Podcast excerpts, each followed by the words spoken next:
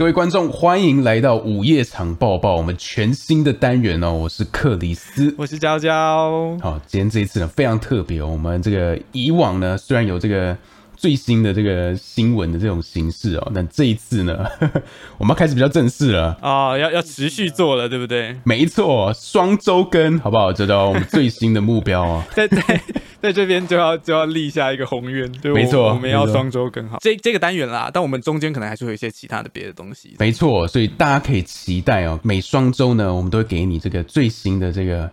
新的上片的消息哦，Disney Plus 有什么哦？Netflix 有什么？什么要下架了？跟我们最新最期待的院线片哦。那除此之外，你会想说，哎，这些资讯我上网查也有啊。我们同整给你的同时呢，我们也给你们我们的想法。我们最期待的是哪几部？对对对，这是一个。一个这个午夜场报报的一个重点，就是这是一个超级主观的，没错，报道，这根本不是报道，就是我们两个人在推荐给大家，我们最近想看什么东西，就这样。其实其实就是我们在划那个划，哎，有什么芯片，就哦，这个好像不错，对对对对 对，是这个概念哦。那如果呢，你有觉得，哎？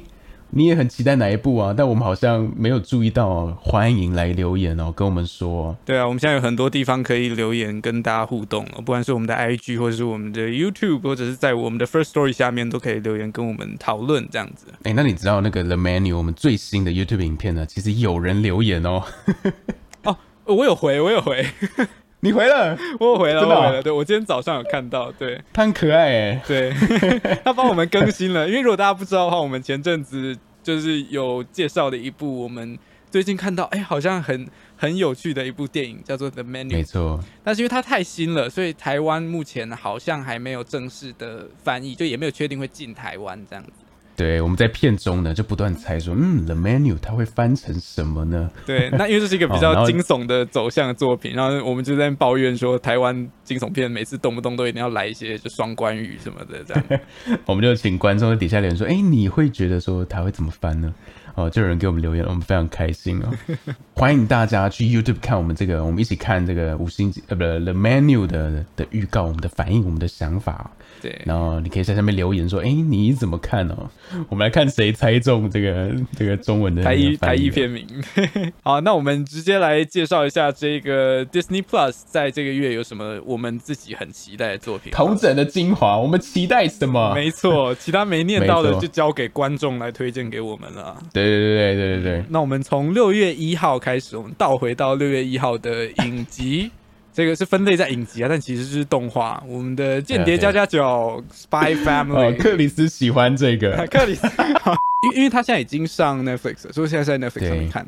然后他比想象中的，因为我没有看漫画，嗯，他的剧本比想象中好很多，嗯，然后执行也好很多，然后他的 OP、ED 都好可爱，嗯嗯，然后里面的幽默跟跟认真的部分。分配拿捏的很好，对对对，所以如果还没有看过，不是比如说你只有 Disney Plus 没有 Netflix，或者是你没有动画风之类，没有其他管道可以看的话，可以期待一下 Disney Plus 间谍加加酒。好，希望你会喜欢这个。对，午夜场喜欢这个。第三人称好重，好耻哦，好耻，好耻。我们做起来不可爱，我们就不要勉强了，好不好？我不管，趁他红的时候，趁他红的时候蹭第三人称一下。再来呢，是我们在六月四号的《超立方沙阵》哦，超立方沙阵那时候错过超二万的，因为它其实有上院线，但我那时候没看到。哦，这一部感觉跟我们之前看的那个你推我的那个 Cube 很像对对对，它就是 Cube 的，等于是日本的重开重开机版。哦，它是是我跟之前的故事应该说是。设定上一样，但是新的一批角色，然后新的故事哦，所以我可以期待它的走向是有点可能有点不同的精神续集的这种感觉。因为其实 Cube Cube 的概念就很酷了啊！哎，你后来有去看吗？有啊有啊，我把它看完了。哦，你喜欢吗？很好看，我还没有跟你聊。我我我很喜欢，我很喜欢。我觉得光是设定上就很有趣。其实你看到这个超立方沙真的预告，你就懂我意思哦，就是它的那个。它是一个在一个如其名哦，在一个超立方一个立方体里面哦，他们想办法生存啊，其实就是算一种生存游戏吗？死亡游戏类型，死亡游戏，对对对，死亡游戏的经典之一，这个是算是靠片经典啦。然后它在里面有很多。怎么讲？因为它它很它其实是一部很逼的作品，就它里面有些手法非常非常用力，然后你在里面会真的很强烈感受到那种密集恐惧的感觉。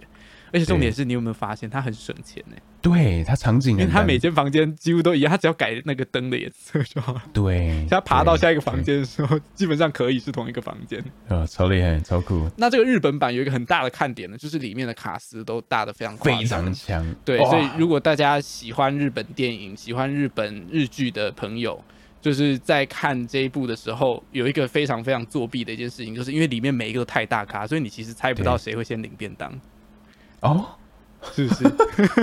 因为之前看那部原版的时候，他他那部算是 B 级片，所以其实里面的演员都不是什么很有名的演员。嗯，对对。那你可能就会猜，可能比如说啊，哪一个角色类型在这种很拔辣的类型框架底下，可能会比较早领便当啊，或什么的。对。但这一部真的就是感觉就是猜不透这样子。哦。对，究竟谁会活到最后，这个就很值得期待。再来呢是六月八号这边就有三部了，这个。哎，应该也都是影集类的，对不对？我刚刚忘了跟大家讲，《超立方杀阵》是电影，然后《间谍加九》是动画嘛。那我们接续着刚刚的动画跟影集来介绍两个，一个动画，一个影集。一个是《辉夜姬想让人告白》，这个也是 好像也是不太需要介绍的动画作品嘛，前阵子都非常非常红。然后再来是《天堂的旗帜下》，这个我们两个都还蛮期待的。我很期待，我超期待。原因不太需要解释。呃，Andrew，对，有 Andrew Garfield 的片，就跟我们之前说有 Anya Taylor Joy 的片一样，就是没错，直接无脑挺，就都还没有看过。那而且这个我刚刚看的时候很惊讶，它是影集哦。没错，很令人期待哦，就你可以看很多集的 Andrew，这是非常的享受。它是一种，我不确定，呃，中文有没有这样的分类？它是一种叫 true crime 的那种，就是它是拍犯罪类型，然后它是拍剧情片，但它是真实故事改编的这样子。对，所以它是那种悬疑犯罪，然后它里面有很多宗教的元素，因为它是在讲摩门教的一些，呃，就是美国非常知名，在美国当地非常知名的一些案子这样子。好，再来呢，还有一个这个众所期待的这个惊奇少女哦，Miss Marvel。这个也是，我觉得，我觉得我们就是身为 Marvel 的粉丝，在这几年真的有点被宠宠过头了。我觉得有点太爽了，你几乎每个月你都可以期待说，就是你吃饭的时候可以配 Marvel。对啊，你你你记得你记得 End Game 那一年，我们我们等的多苦吗？End Game End Game 那一年就是一直在倒数。对啊对啊，我们等我们等了一整，我之前看到有网络上面有一个笑话，就是就是有有一个就是。老人这样子，然后他他的曾曾孙们就是说，就说有什么，呃，阿公阿妈，我在这个地下室捡到一个很旧很旧的 DVD 啊，我可以来看吗？然后他就说，哎呀，乖孙啊，这个 DVD 叫什么名字啊？然后他说，啊，叫做那个复仇者联盟。然后他就他就转过来说，史蒂夫，东尼，你们认真听我说，让我告诉你们一个很棒的故事。然后他们就这样看看看看看，然后看到终局之战，然后说：“那我们现在可以看终局之战吗？”说：“不行，你得跟我一样等一年。”然后孙子说：“为什么？”然后说：“不管，这才是完整的体验。”没错，没错。哦，不过当初呢，真的是有一种，就是你积了很久，看到那种。感动了，然后，然后现在 Face Four 它基本上就是一个大爆发，然后就是玩的很开，然后各式各样的类型，这一部的类型也非常非常让我期待，因为这个等于是我们在那个 Homecoming 之后又一个校园类校园作品，对。对，其实这是我我自己在看 Marvel 的漫画的时候，我最喜欢，就我其实都比较喜欢看他们年轻一代的新的那些，就是次世代的的超级英雄，就 Young Avengers 他们，因为他们的故事比较。接近我吗？然后他们就会很多那种很平民视角的东西，嗯，然后就会很多的流行文化，然后就是里面就是就是你可以想象，在一个有超级英雄的世界里面，超级英雄会被变成各式各样的就是迷因啊，或者是对对对对对对，其实很多英雄跟我们离其实距离都比较远哦。你想想看，像这个钢铁人哦，对，这么有钱哦，谁谁会 对一个对还有 Thor。对，别的是他是神，都好远啊！最接近的其实就是蜘蛛人了。对对，那接下来我们就要再加入更多年轻的超级英雄。那首先来的这个就是 Miss Marvel，非常非常的期待。其实那时候在看的时候，就有一种感觉，是像我们早期的那种这个。这个迪士尼的看那种迪士尼原创电影的那种感觉，对对，像那个少年魔法师，对我超级喜欢这种质感的，对哦，然后就会很很多就是属于可能比较接近我们，虽然我们有点，我们是不是有点过这个年纪了？不会，我们我们很年轻啊，我们不要这样子。我发现我们的听众年龄好像跟我们差不多，所以哦哦，真的真的，OK 的，OK 的，好。而且《惊奇少女》里面还有一个问题，但是我不知道它有没有进正片，但是它预告里面有很多像是我们之前聊的《米家大战机器人》那种，对，就有点手绘风的那种风格。希望到时候真的有融入进去，而且它跟我们设定很像，它就是一个漫画宅，对，它就是一个很喜欢超级英雄的小迷妹这样子，小粉丝哦，对，小粉丝，所以我们觉得啊。很期待，很期待。好，再来六月十号哦，这一部哦，可以说是大家童年这个画风一转恶搞电影的经典哦。这不是斯巴达，它就是自成一个类型。我我不确定，就是现在现在小朋友可能对这样子的作品比较没有没有那个，然后里面绝对是超级超级超级政治不正确。现在看可能会觉得略显尴尬跟不自在，但我但我很喜欢这个，这不是斯巴达那个跳舞 battle，算是我觉得。哦，对我我印象最深刻的是那个，它里面有一 有一段直接仿拍 GTA 那个圣安地列斯这样子，超酷的，对。啊，然后好像还有 Barbie 的主题曲，好吧，印象已经很模糊，有有有，我记得有，对啊，但我很意外这种片会上 Disney Plus 啊，这个感觉也是 Disney Plus，就是就。确实，就因为那时候 Disney Plus 大家就很担心，在哦，就 Disney Plus 买了这么多公司，会不会就是把他们的东西都变得非常的合家观赏什么？但是没有，他们还是上了，这不是斯巴达，没错。对，而讲到这个，我们就可以直接 segue 到我们接下来下一个想要推荐的作品，就是六月二十四号的《救命解药》。救命解药，救命解药这部片呢，也是一个我一直很想要看的电影。它的主演是当初 Andrew Garfield 那一代蜘蛛人的 Harry Osborn，那个丹德汉他演的片。那然后整部片的预告氛围看起来非常的奇怪，只是那时候刚上映的时候评价很不好，然后好像跟他的行销方向有点关系，就大家可能期待看到那种很典型、很传统的的恐怖片，然后可能会很多 jump scare 啊那种，就是比较娱乐向的恐怖片，但这部片可能就是呃比较接近我们一般讲可能怪片那种，就可能或者是可能有点 A 二四的那种作品这样子。哦。再来呢是这个我们童年的这个经典哦，寻找小魔女哆瑞咪哦。对，哦这一部我是很喜欢哦。这个看那个剧情的这个简介呢，它是一个我认为啊，这以续集来讲呢，真是很好的延伸的一个典范哦。对对对，很好的走向。他不是那种毁掉我们童年的那个，不是硬要出来再削一波这样。对对对，他感觉不是要骗我们的钱钱啊。对，因为它里面好还蛮乍看剧情简介，那时候也没有去院线看，它的剧情简介很很后设，就它的主角是，主角是小美哆瑞咪的粉丝嘛，对不对？对，所以他的。就是虽然可能不是去小面懂人民这个动画粉丝，但就是他的视角跟我们其实很像，很接近。然后他们真的就是要去寻找他们的感觉，很能有这个共感哦。你可以感觉好像跟着他们一起去找这个小魔女哆瑞咪哦。对啊，乍看感觉是一部就是会很催泪的作品。对，而且他看起来是他的年龄层其实也跟我们蛮接近的，就是里面人他也出社会长大，但是他还是能透过他童年的这个。偶像嘛，这个小魔女哆瑞咪呢，找回一点就是在社会上继续走的力量。嗯，所以看起来就是一个哇，会让人很感动啊。就是我们这时候看会哭到爆的作品。对，以上呢就是我们整理了的 Disney Plus 在六月的时候我们自己非常期待的作品。然后接下来呢，就到这个 Netflix 啊 Netflix 这个在六月一号呢，《未来总动员》啊，《Twelve Monkeys》这一部片算是那一种。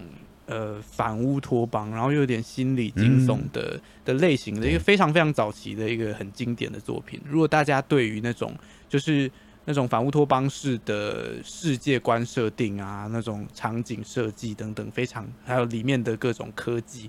然后有一些那种很类比的机械装置等等，这种这种设计风格很有兴趣的话，如果你是呃《银翼杀手》的粉丝，那你应该就会喜欢像这样子的《未来总动员》。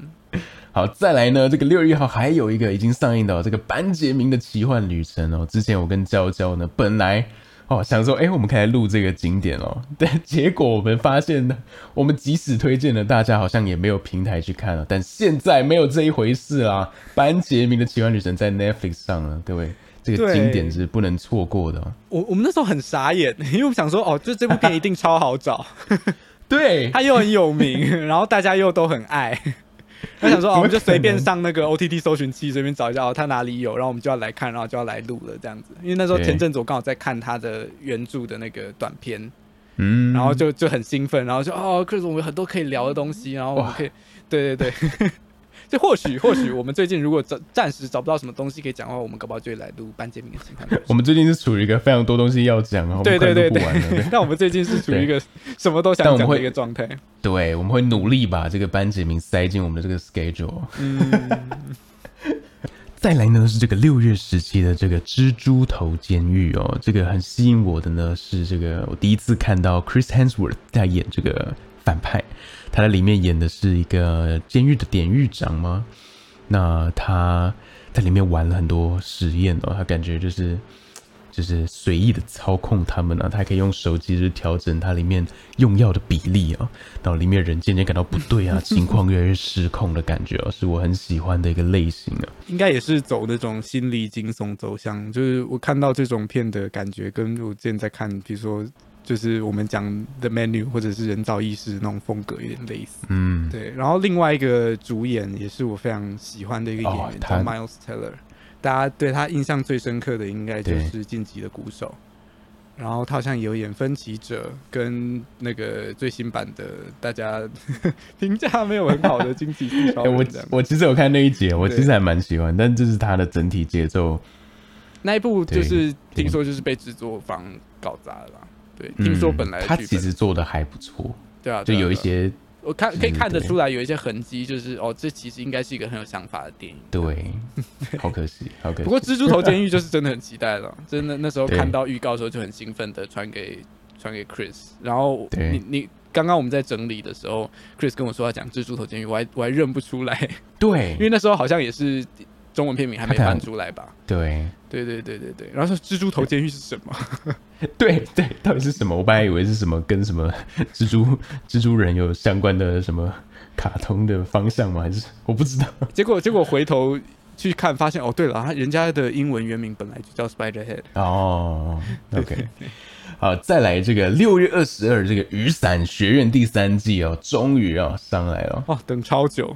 其实这这部已经把时空已经玩了很多了，那这一次这个就让人感觉很很期待吗？很 很酷吗？因为里面有一些你可以去看预告啦，有一些很奇神奇的角色出现了。对对对对对，然后就搭着今年的多重宇宙的列车，我们这部感觉又会再把这个类型继续往前推进，可以期待一下。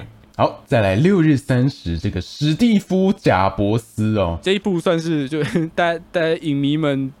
戏称是比较好看的那个贾伯斯传记电影，还有另外一部那个艾斯顿库奇演的贾伯斯嘛？那这一部是麦克法斯宾达演的史蒂夫贾伯斯，然后他是用一个比较没有那么线性的方式去讲述贾伯斯从各各个他身边的跟他重要的重要他人的视角来讲述这个充满争议，但是又影响了我们这个时代、我们上一个时代，甚至我们下一个时代的的一个很重要的人物的一生，这样子。好，接下来令人闻风丧胆。我每次聊到这个环节都要捏一把冷汗。没错，这个好，我要点开这页了。有什么？告诉我下架的有什么？啊，六月下架。哇，在有有众多片都要下架，那我们点一个几个我们觉得特别这个值得推荐，叫你赶快去看一看的。对，赶紧去补了啊！这个。六月十四啊，这个《星际战警三》哦，啊，可以说是我们很多人这个小时候的回忆哦。对，经典是 MIB 系列的一个非常非常好的一个据点，这样子。对对，这样讲会对新版没礼貌。呃，没有，应该是啊，要要不要不然在我们观念里它是分开的吧？对啊，对啊，它算算是不同作品。对啊，就是原先的三部曲，我觉得它收的非常非常的好。对，然后那时候看到的时候，甚至就就连那时候他还要出三的时候，大家都有一点迟疑，想说，嗯，对，就怎么还要出？就跟有点像现在大家看到新的《星际战警》，就是一样的心态。但那时候出来之后，大家真的有有被说服到，就哦，这一集真的为这个系列做了一个非常非常好的收尾。而且我很喜欢《星际战里有一个点，就是他他常就是把人家消失记忆，然后他开始跟要跟他摆故事，在。我小时候很喜欢这个段落，对，他就很瞎。对，我也很喜欢它里面有一个，我觉得它整个这个特色嘛，就是它外星人就好像融入生活，他也是平民这样，然后有生活的难处，这样就很酷。我很喜欢它里面的外星人都很多都是那种实体特效的那种质感哦，对，就是偶装啊，然后就是特殊化妆等等，对，然后就真真的会让你觉得哦，我的天呐！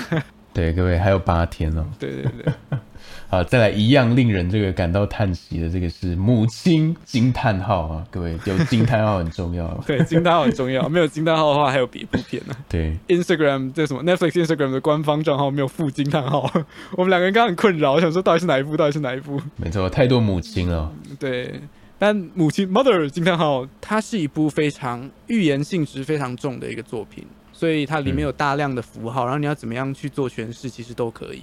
那你如果不想动脑的话，单看这部片的表层，你也会看得非常的尽兴。它整个用一个有点宗教的、有点奇幻的视角来讲述地球，或者是讲述人类，用一个很广阔的史观在看这件事情，然后就不断的有有客人，就是没有受到邀请，然后就挤进他们家里面，嗯，然后就整个整个房子变得越来越拥挤。所以，比如说，如你如果要要把房子看作地球，然后你要把人看成人类，你要从一个可能呃环保的角度去看啊，或从一个人文主义角度去看，就它有很多不同解释的方向。但确实，你看完出来之后，我的副作用是我看到人类会有点害怕。我印象很深刻，那时候我们看完出来，然后就是这走到那个电梯要等电梯，然后电梯打开，一大堆人涌出来，然后就呃 差点差点吐出来，这样子，快逃啊，快逃啊！对，但这部片的影响力真的就是这样子。然后这部片的摄影场面调度，它有很多长镜头的使用，非常非常的精彩。嗯，对你想象一部这么拥挤的作品，要怎么样把把重点拍出来，就非常非常了不起。OK，哦，然后有一个小金小彩蛋，就是可以提醒大家去注意的一件事情是，呃，这部片呢，如果你想要了解创作者本身他们想要讲什么样的主题，一定要看片尾的名单，演员的名单。哦，然后去研究每个角色叫什么名字，我就讲到这边，大家自己去看。哦，有意思。OK，再来呢，六月三十啊，非常令人这个哇，太太太难过了，太难过了。这个我们可爱的皮卡丘啊，名侦探皮卡丘啊，要居然要下了。记得我们在聊的时候，我们就想说，哦，这个很，其实这部很不简单，要怎么把这个宝可梦这个。神奇宝贝实体化，然后不让它崩掉，就不会像这个当初这个音速小子一样遇到这种公关事件。预告版的音速小子，而且他要处理的是不是只有一只音速小子？他要处理就一堆一堆那个神奇宝贝。对，而且我我我觉得音速小子还相对简单，它就是毛，或者是你要说刺，对，就是它它是豪猪嘛，对，所以那那个还算，我觉得还算相对简单，就是。在神奇宝贝在在宝可梦里面，他他们的的身体的材质，他们可能比如说有鳞片，或者是比如说他们可能两栖类，可能有一点那种黏黏的那种感，滑滑的那种感觉，或者是毛发，然后长的毛发、短的毛发，或者有些人的皮肤可能是接近人类的肤质，就是各式各样，然后还有完全不存在的，比如说就喷火龙，它的皮肤质感要长什么样子？哦，这个真的很难呢，而且你要怎么让一些看起来它其实就是老鼠的。角色，然后让他不恶心，让他很可爱，没有错，对，才是最难的？重点是这部片做的很好，就身为一个从小热爱神奇宝贝的一个小朋友，就完全的说服我，就如果他们在三次元里面出现的话，真的就是长这样。哦，光是这一点就很不简单，很适合，比如说晚上想要有一个愉快的夜晚，就可以可以来看一下。嗯，那如果你不想要有一个愉快的夜晚，就可以来看我们的下一部片。我们的大法师也要下架了。没错，这个经典的这个大法师哦，对，童年阴影。是你没看过大法师，但你有看过大法师走路哦，各位。没没看过大法师，看过大法师走路，没有错，没有错，没有错，没有错。大法师就是这么的经典哦。这个各位，六月三十月底了，他要下架，记得找时间去看一下。好，各位。到了最后了，这就是我们院线片了，这个非常令人期待，每一个都令人期待，没错，每个月都要令人期待啊！对 对，我们需要一些让人期待的事情啊！对，这样讲太灰暗吗？好，第一个这个六月十三哦，这呃六月十七哦，这个巴斯光年哦啊，Light Year 啊，这个就真的是很期待了，这个已经预告释出已久哦，巴斯光年的这个起源的故事哦。我小小时候是那个玩具总动员狂粉，应该说我们家的小孩都是，然后我们就是等等于是跟 Andy 一起长大的一个时代这样子。哎，那你小时候是 Andy 还是阿雪？你是哪个方向？我小时候是 Andy，我姐是阿雪。把把我姐姐掉。我姐以前会把芭比的头拔下来，然后在脖子那边画一个笑脸，然后拿来吓我。Oh my god！Oh my god！直接 classic 阿雪，求心理阴影面积。我还看有人用耳环，上面是芭比头下烂。耳环是不是？哦，有有，我看过，我看过，但我觉得蛮酷的。是很酷啊，但你小朋友看到应该会很恐怖吧？对啊，对，我小时候最怕的是第一集里面有一个婴儿头，然后下面是蜘蛛，是机械蜘蛛脚的那个。哦天哪，那个真的好恐怖。其实仔细想想，《玩具总动员》三集都有可怕的元素。对，第二集开场不是有个噩梦吗？我小时候直接会跳过那一段，就我不敢看。对对对。然后第三集有那个娃娃吗？那个头可以可以直接转到后面，再致敬第一集胡迪的那个娃娃。这真的是很恐怖。对啊，那这一部呢，它是一个比较独立的作品，它它等于是就是是拍巴斯光年的故事，就不是把它当玩具。就是他为什么会这么成功到被做成玩具吗？是这样吗？等于是在这个世界观里面的，就是 Andy 他不是很爱看巴斯光年的卡通吗？啊，对了，对啊，其实我们小时候也有，我不知道你有没有印象，那时候有巴斯光年的卡通，有有二 D 的，然后我小时候那时候还是录影带。然后我记得我把那个录影带看到坏了啊，就知道有多喜欢这样。像我我现在之后回想，有一次就有人问我说，会不会其实只是你爸妈被你烦到跟你说，就是他他坏了，就哎呀，怎么怎么没办法播了呢？哎呀，呃，还是那个阿轩呢？你们家的阿轩。Oh no！我姐听完这一集来揍我，什么叫我们家的阿轩？考验他到底真的有没有在看啊？对，如果如果一个礼拜我一个礼拜以内我都没有收到讯息，代表我姐没有在看我们的节目。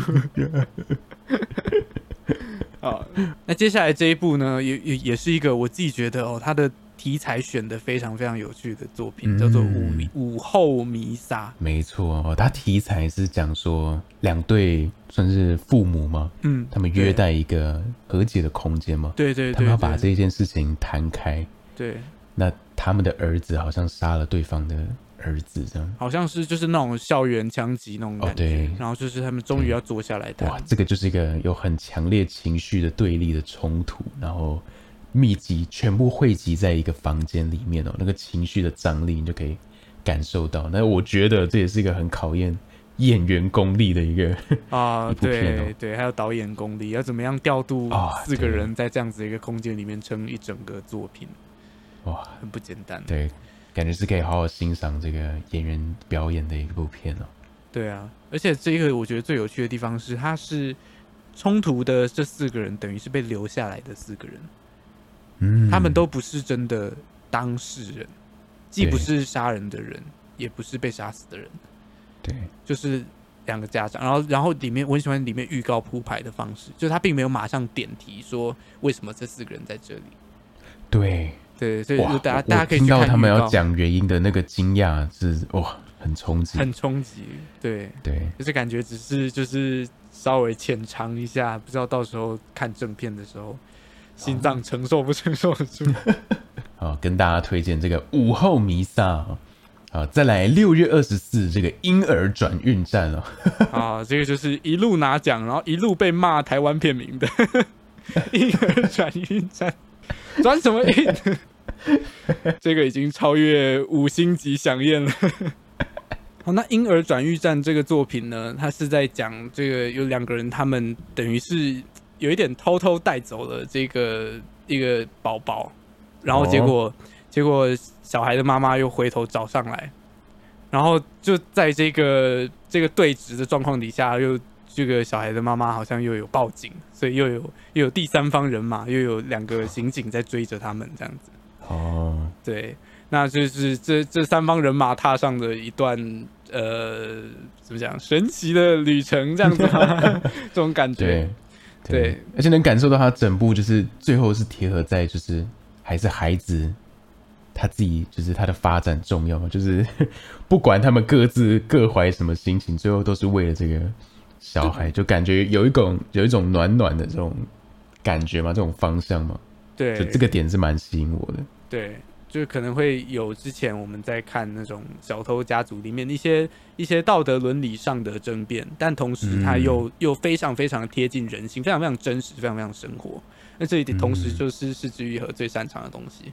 那这一次我觉得最有看点的一个地方，也是我最好奇，希望之后可以再多看到一些相关报道的地方，是就是是之愈合这一次等于是在韩国拍片嘛，所以里面的演员基本上都是那个韩国演员。啊，有寄生上流的宋康昊，然后还有李智恩，就是大家知道的 IU。没错，好，再来呢，最后了，这个来到午夜场报报的最后一步了，这个怪兽死了怎么办？哦，这一部的这个设定就很有趣了，它的出发点就是我们看过很多怪兽片嘛，然后怪兽出现了，然后最后被打倒，好像电影在这边呢就结束了，但这在这之后呢？这些人要怎么处理这个怪兽啊？那些被毁坏的城市，就这些 后续呢？怪兽怪兽的尸体躺在那边，对，腐烂，到底要怎么办？哦，那怪兽一定很有价值啊！国际间可能会来抢夺，他们想要研究哦，就延伸出很多有趣的事件了。那这个建筑在这个幻想之上呢，这部电影就诞生了。怪兽死了怎么办？我个人是很期待了。里面感觉会有很多，就是可能比较社会性的或是政治性的议题上，对，可以在可以在这样子的一个非常奇幻的框架之下面做文章，这样，对，对，很酷。然后日本身为特色片大国，就是很期待这部片可以怎么样发展，因为这个等于是就是完全是很贴近他们文化的一个作品，那就让我想到前阵子刚看完那个正宗歌吉拉，他们也是用等于是用一个。就是特色片的类型，去拍日本的一些官僚的体制，去拍就是去讽刺一些日本的政治现况啊，然后可能一些很没有效率、很没有必要，但是却又已经捆绑住人类历史、人类文化，还有我们现在社会运行的方式的一些累积很久的社会债跟文化债。对，我觉得这种片真的是回到日本来拍，这是就给他们来这个做，真的是非常的适合。没错，没错，所以很期待这部片最后会长什么样子。对，好，那这一部呢是在六月二十四哦，大家可以这个锁定哦。呃，如果没有看过预告呢，可以赶紧去看哦。OK，以上呢就是今天的午夜场报报了哦。我们今天呢介绍了 Netflix 跟 Disney Plus，还有我们这个院线在六月中呢会有什么新片哦。那在我们介绍的所有片中呢，哪一些是你期待的，或是真的有被我们讲到说，哎，好像想要去看，都欢迎留言跟我们分享哦。如果我们有漏掉什么哦，我们没有推荐到的，你就哎，这个这个也很赞啊，你们怎么没有看？拜托拜托，赶紧到 IG 告诉我们，我们漏掉了什么，不要让我们漏掉了。对，我们想看的东西永远不嫌多啦。没错没错没错。好，那我们这一集的这个双周更的午夜长报报就到这边结束了，我们下一集再见了，拜拜，大家拜拜。